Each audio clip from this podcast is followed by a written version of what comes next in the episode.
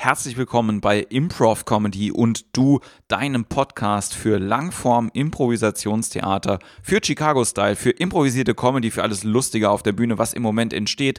Mein Name ist Jens Wiener und ich freue mich, dass du dabei bist. Heute möchte ich gerne mit dir über die dritte Person in einer Szene reden, den dritten Mann, den flotten Dreier, nenn's wie du willst. Darüber reden wir heute. Ich freue mich drauf und die Show geht jetzt los. Improv Comedy.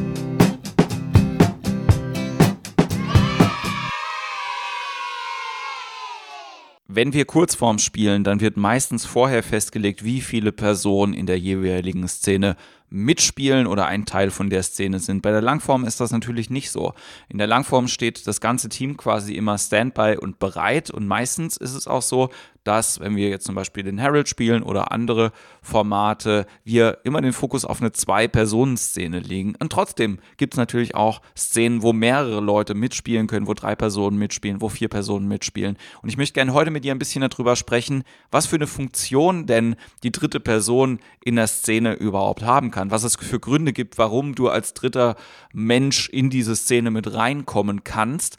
Und dafür gehe ich erstmal einen Schritt zurück und sage, was das Ziel denn von einer Zwei-Personen-Szene überhaupt ist. Wenn wir zu zweit auf der Bühne sind, dann geht es immer um diese beiden Personen auf der Bühne. Das heißt also, zwischen diesen beiden entwickelt sich etwas, ja, eventuell geht es auch um den Fokus von der einen Person, aber es ist auch immer wirklich wichtig bei einer Grounded Scene oder auch bei einer Szene, wo es um Game geht, dass wir halt wissen, ah, okay, das sind die beiden Personen, es ist klar, wer sind die beiden und wo sind die beiden und in welcher Beziehung stehen die zueinander. Und das zum Beispiel könnte schon ein Trigger sein, für dich als dritte Person reinzugehen, nämlich wenn du von außen merkst, ah, das ist noch nicht ganz klar, wo das jetzt stattfindet oder wer die beiden sind um kurz reinzugehen und das zu definieren. Das heißt, du gehst wirklich nur kurz rein in die Szene und bringst zum Beispiel als Ober denen jetzt ein Getränk, dann ist klar, sie sind in irgendeinem Restaurant, das ist jetzt sehr plakativ. Oder du sagst, hi Mom, bla bla bla bla, dann hast du zumindest die eine, die eine Person definiert. Also du kannst kurz reingehen, um irgendwas zu definieren. Die zweite Möglichkeit ist, dass du reingehen kannst in so eine Szene und einen von diesen beiden Personen etwas zum Reagieren gibst oder beiden Personen etwas zum Reagieren. Das Wichtige ist, du gehst nur, dann nur rein, wenn du merkst, okay, mein Ziel ist es jetzt, eine emotionale Reaktion von der einen Person hervorzurufen oder eine emotionale Reaktion, die eigentlich hätte kommen sollen, aufgrund von einem Angebot vom Mitspieler in der Zwei-Personen-Szene, die nicht gekommen ist, zu provozieren durch irgendwas, was du tust. Beispielsweise, ne, wenn jetzt die Person kommt und merkt, okay, äh, es geht darum, dass irgendjemand gestorben ist und die andere Person reagiert da überhaupt nicht darauf, dass man so reingeht und Reaktion von der Person herausfordert. Das muss ja jetzt nicht sein, dass sie traurig wird oder, oder die kann auch fröhlich werden, aber das Wichtige ist auf jeden Fall, dass die Person auch emotional darauf reagiert. Und das kannst du forcieren, wenn du als dritte Person reingehst. Das Wichtige ist halt immer bei diesen sogenannten Walk-ons, das heißt also, du gehst nur kurz rein in die Szene und gehst wieder raus. Es geht nicht um dich. Es geht nicht um deinen Charakter, es geht nicht um deine Figur, es geht nicht darum, dass du lange Bühnenzeit hast und es geht auch nicht darum, jetzt unbedingt, dass du den Gag machst, sondern es geht einfach darum, dass das, was schon etabliert ist zwischen diesen beiden Personen, klarer wird und oder stärker wird. Und dazu gibt es auch weitere Möglichkeiten, die du hast, wenn du ein Walk-on machst. Du kannst auch zum Beispiel von außen schauen, okay, wir haben zwei gegensätzliche Personen auf der Bühne.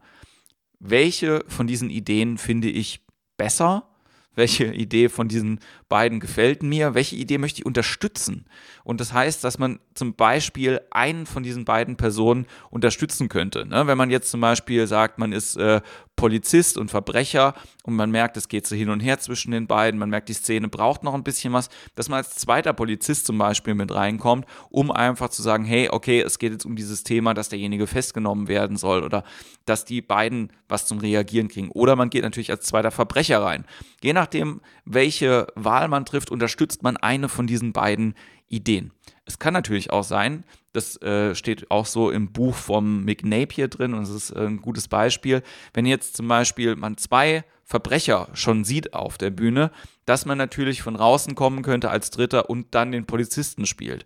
Aber cooler ist es, wenn schon zwei Verbrecher auf der Bühne sind, als dritter Verbrecher mit reinzugehen und einfach die Idee, die schon da ist, größer zu machen und es zu verstärken und dann nochmal zu schauen, okay, wir haben drei Leute, es geht äh, um Verbrecher, die gerne Verbrechen begehen und wir schauen total gerne Leuten zu, die auf der gleichen Wellenlänge sind. Das Wichtige ist, wir gehen nicht rein, um einen Konflikt zu provozieren, sondern wir unterstützen einfach die Idee und schauen, wie sich das zwischen den Personen weiterentwickelt. Das kannst du machen. Was natürlich auch noch eine Möglichkeit ist, ist, wenn es ein Game gibt in der Szene, also wenn es quasi irgendetwas gibt zwischen den Figuren, was ein bisschen außergewöhnlich ist, was lustig ist, was absonderlich ist, dass du die Möglichkeit hast, als dritte Person reinzugehen und diesen absurden Aspekt der Welt, in der diese beiden Personen sich befinden, größer zu machen. Das kannst du machen, indem du einfach einen Walk-on machst, also du gehst kurz rein in die Szene, nimmst das, was absurd ist, machst das nochmal ganz deutlich und gehst wieder raus. Du kannst aber auch, und das ist eine weitere Technik, ich weiß nicht, ob du die schon kennst, aber wahrscheinlich schon, das ist ein Tap-out. Das heißt, du gehst einfach rein in die Szene, klatscht eine von den Personen raus, die andere Person bleibt sie selbst und du spielst eine neue Person mit der gleichen Person, die vielleicht in der gleichen Situation ist, aber das Ganze noch absurder macht, als es vorher schon war. Das Beispiel aus der letzten Episode kann ich nochmal nehmen. Wir haben zum Beispiel jemanden gesehen, der gerade ein Buddelschiff äh, repariert und seine Frau stolpert quasi äh, gegen ihn und er lässt es fallen. Dann könnte man durch ein Tap-Out die gleiche Situation sehen zwischen ihm, der gerade dann kein Buddelschiff in der Hand hält, sondern als OP-Arzt gerade ein Herz in der Hand hält, jemand, der gegen ihn stolpert und er lässt das Herz fallen und oder man sieht dann ihn als Bombenentschärfer und man stolpert gegen ihn und die Bombe explodiert dann. Also, dass wir quasi durch Tap-Outs das Spiel bedienen. Das Wichtige ist, da können wir dann selber nur ein Teil quasi sein und hoffen, dass andere Leute sehen, ah, okay, es braucht noch mehr, in Anführungszeichen, dritte Männer, dritte Menschen, dritte Frauen, wie auch immer, die reinkommen, um dieses Spiel zu bedienen und einen Tap-Out zu machen. Danach kann es wieder wieder eine Zwei-Personen-Szene halt irgendwie werden. Das Wichtige ist einfach nur zu gucken, ah, okay, ich habe die Möglichkeit, als dritte Person reinzugehen und das Game von dieser Szene größer zu machen. Also, Schlussstrich unter die ganze Laberei heute. Wenn du reingehst als dritte Person in eine Szene, es geht selten um dich sondern es geht um das, was schon etabliert worden ist, das größer zu machen und da zu schauen, wie kann ich da was dazugeben, wie kann ich das supporten, was die Leute schon etabliert haben auf der Bühne, wie kann ich das ja, das Risiko auch größer machen zwischen den Leuten? Wie kann ich das Spiel mitspielen, das die schon angefangen haben? Wie kann ich ein Spiel daraus machen, aus dem, was schon da passiert ist? Wie kann ich ja Spaß damit haben? Wie können wir alle zusammen mehr Spaß haben? Das solltest du dir überlegen, wenn du draußen stehst. Und das ist auch meine Challenge für dich im Training zu gucken, bei einer Zwei-Personen-Szene, hey, was sind meine Ideen? Wie könnte ich da jetzt reingehen, ohne dass es um mich geht, sondern dass es immer noch um diese beiden Personen geht, die wir gerade auf der Bühne gesehen haben. Diese Woche wollte ich die Folge extra nicht so lange machen, um nochmal darauf hinzuweisen, dass es einen Videobeitrag gibt auf improvcomedy.de und äh, bei YouTube und bei Facebook, wo ich die Herald-Struktur nochmal erklärt habe. Genau, das äh, sei an dieser Stelle nochmal gesagt erzähl deinen Leuten von diesem Podcast, erzähl es Leuten aus der Impro-Community. Ich freue mich immer über Feedback und über Diskussionen, die auch auf der Homepage stattfinden. Das ist ganz großartig. Genau.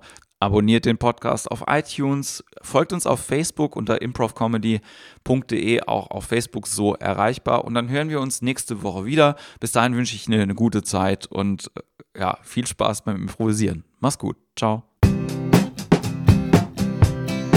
Improv Comedy.